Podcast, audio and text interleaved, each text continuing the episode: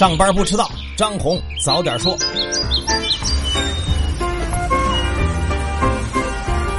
各位听友早，今天是七月二十九号星期一，欢迎收听今天的张红早点说。新的一周上来还是说大事儿，又有一只明星股出事儿了。昨天晚上，暴风集团发布公告说，实际控制人冯鑫因为涉嫌犯罪，被公安机关采取了强制措施，相关事项还要等待公安机关进一步调查。不过有媒体报道说，冯鑫之所以会被采取强制措施，可能和光大旗下五十二亿的 MPS 项目破产有关，而且很可能是有行贿行为。二零一六年呢，光大资本和暴风集团设立了上海晋鑫基金，以二点六亿撬动了五十二亿资金，跨境并购全球体育赛事版权公司 MPS 百分之六十五的股权。但 MPS 却在二零一八年被破产清算，本该履行回购义务的暴风集团也没有履行，光大证券因此计提了十五点二一亿的损失，直接导致他二零一八年的净利润同比下降百分之九十六点五七，并陷入了高达三十四点八六亿的官司当中。而暴风集团则计提了一点九亿的损失。在今年五月八号呢，暴风集团就曾经发布公告说，光大方面对暴风集团提起了起诉，要求暴风赔偿七点五亿。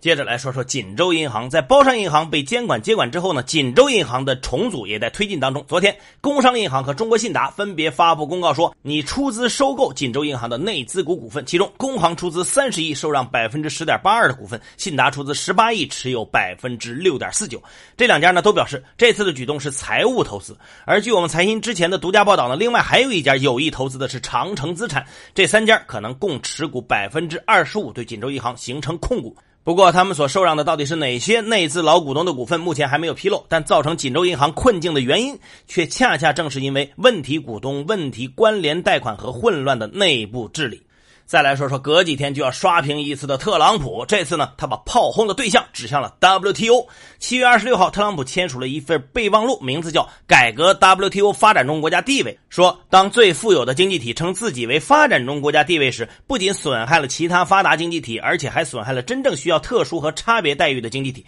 并且呢，他还在推特上发文说，已经指示美国贸易代表采取行动，并向 WTO 施压，要求 WTO 在九十天内改变指认发展中国家的方式。如果情况没有实质进展，那么当美国认为某一国不恰当的声称其为发展中国家，而且在 WTO 规则和谈判中不恰当的寻求灵活性的好处时，美国将不再给予这些经济体相应的待遇。中国又被点名了，而且又在谈判的前夕，明天上海开谈。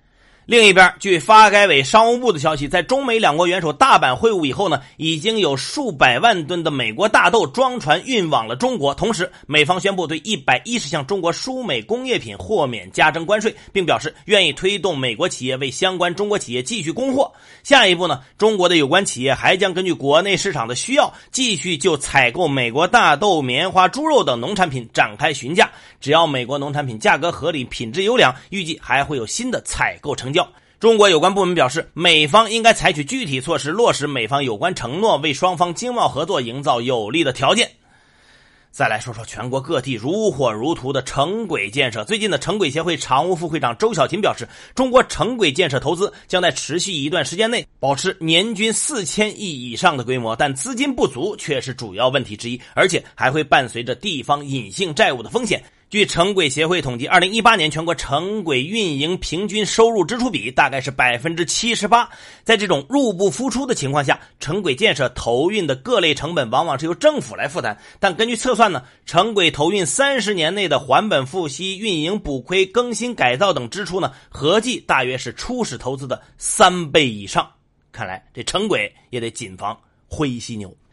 再把目光转向香港，针对七月二十七号部分人士在元朗地区进行非法游行集会，特区政府发言人表示，游行后部分激进示威者暴力冲击警方防线，破坏警车和堵塞街道。政府对于示威者蓄意破坏社会安宁、挑战法律予以强烈的谴责。警方会严肃跟进参与暴力行为的示威者，并已在驱散非法示威者的行动中拘捕了十一名男子，都涉嫌非法集结、藏有攻击性武器及袭警等等。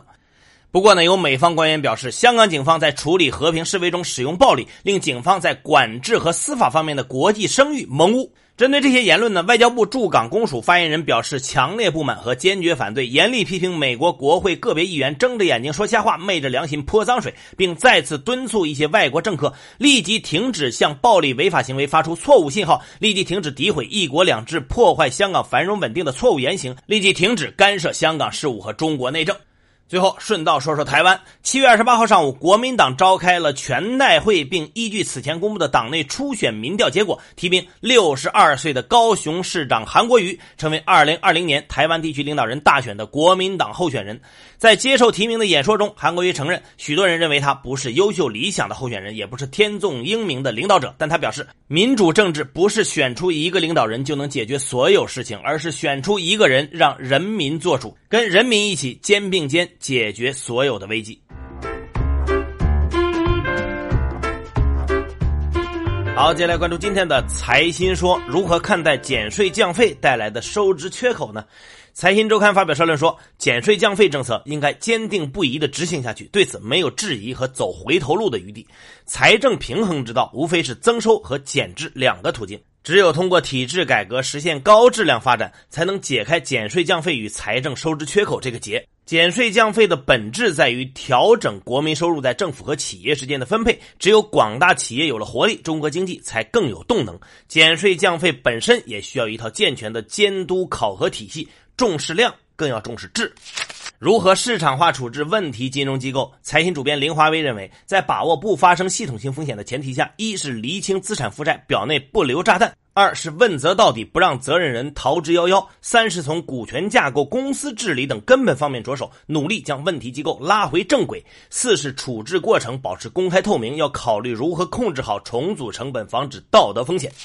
全球都在跑步降息，中国会降吗？苏宁金融研究院研究员陶金表示，短期和长期的思路是不一样的。一方面呢，要适应货币政策的短期变化；另一方面，长期政策取向以我为主，保持定力。长期中，中国经济的韧性是足够的，经济大概率在年底触底。在这样的情况下呢，央行大概率不会过多受到其他国家的影响，会保持定力，适时适度的进行针对性的逆周期调节。降准的可能性是存在的，但大概率是定向降准，及针对中小银行和县域银行的准备金率降低。如何看待短视频软件的流行？中央电视台主持人白岩松在接受财新时间采访时回应：“这是正常现象，因为短视频起到麻药的作用，会让人上瘾。如果不想很优秀的话，有时被麻痹也不是坏事儿如果想了解更多的访谈内容，欢迎登录财新网，在视听页面收看本期的财新时间。接下来是张红一句话，看看今天有哪些重要的资讯不容错过。昨天，国家统计局公布数据显示，二零一八年全国三新经济，就是新产业、新业态、新商业模式的增加值为十四万五千三百六十九亿，占 GDP 的比重是百分之十六点一，比上年提高零点三个百分点。农业农村部的最新数据显示，目前全国鸡蛋的平均批发价格为每公斤九点七六元，比三月份鸡蛋价格最低时期上涨百分之四十四。上周五，央行发布《金融控股监督管理试行办法》征求意见稿，强调严格准入、穿透监管。中办国办近日印发关于深化消防执法改革的意见，放宽消防产品市场准入限制。昨天，外汇局首次披露外汇储备经营业绩。二零零五年到二零一四年，中国外汇储备的十年平均收益率为百分之三点六八。北京计划将快递三轮车替换为新能源汽车，并在今年十月底前出台《快递、外卖等行业使用车辆管理办法》，进一步规范行业秩序。据国家互联网应急中心消息，二零一八年三千五百一十七个移动互联网恶意程序被下架，恶意行为排行第一的是流氓行为类，占百分之四十五点八。猫眼数据显示，电影《哪吒之魔童降世》累计综合票房达七亿，超越《熊出没·变形记》六点零五亿的票房纪录，成为国产动画电影票房冠军。上周五，香港打击借壳上市新政出炉，新政将于今年十月一号起实行。阿根廷、巴西、巴拉圭、乌拉圭四国将成立特别小组，评估未来四国统一货币的可能性。好，以上消息来自于我们财新网、还有新华社和三大证券报。各位，听一首歌，收拾一下心情，安心上班，好好挣钱。咱们明天见。就